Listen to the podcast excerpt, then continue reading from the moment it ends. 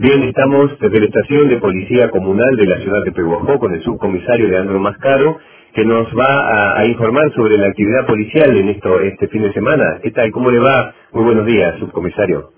¿Qué tal? Buen día, Pedro. Sí, no, nos, nos puede contar si, si hubo algún hecho o si algún accidente o algo que podamos informar a la comunidad. Sí, cómo no. Eh, a raíz, eh, bueno, el viernes en horas de la tarde, 18.30 horas aproximadamente, eh, personal de esta dependencia procede a la interceptación en calle Godoy Sani de este medio de dos menores de edad por el delito de daño en fraganti. Eh, virtud momentos antes, estos jóvenes habían dañado el parabrisas de un automóvil marca Toyota Corolla eh, mediante el lanzamiento de piedra y bueno, eh, constituido personal policial en el lugar, aprende a estos menores y fueron conducidos a esta dependencia donde puesto a disposición de la Fiscalía menores a cargo del doctor Martín Buti del Departamento Judicial de Tres dispuso la notificación de la formación de la causa para con los mismos y la posterior entrega a sus progenitores. Bien.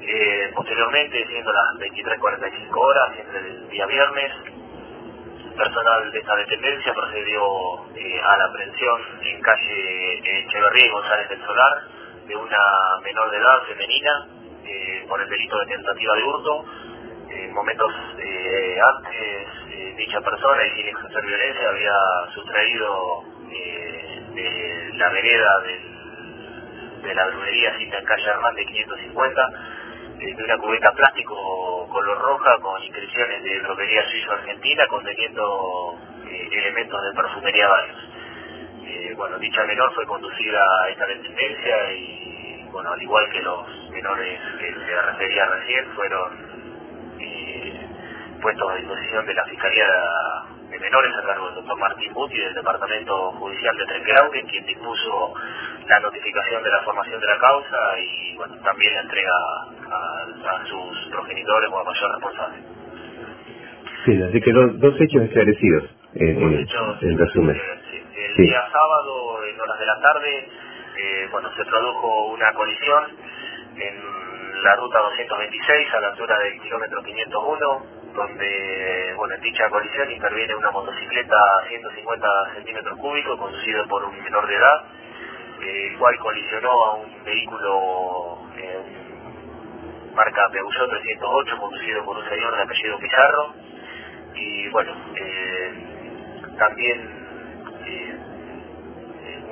un, un ómnibus que conducía a jóvenes del Club Atlético General San Martín eh, al ver este accidente lo logra esquivar de mirado, yéndose a la banquina. Eh, podría, realmente podría haber sido una tragedia, pero bueno, eh, gracias a Dios no, pasó a mayores, ni siquiera tuvo lesiones la persona de la motocicleta.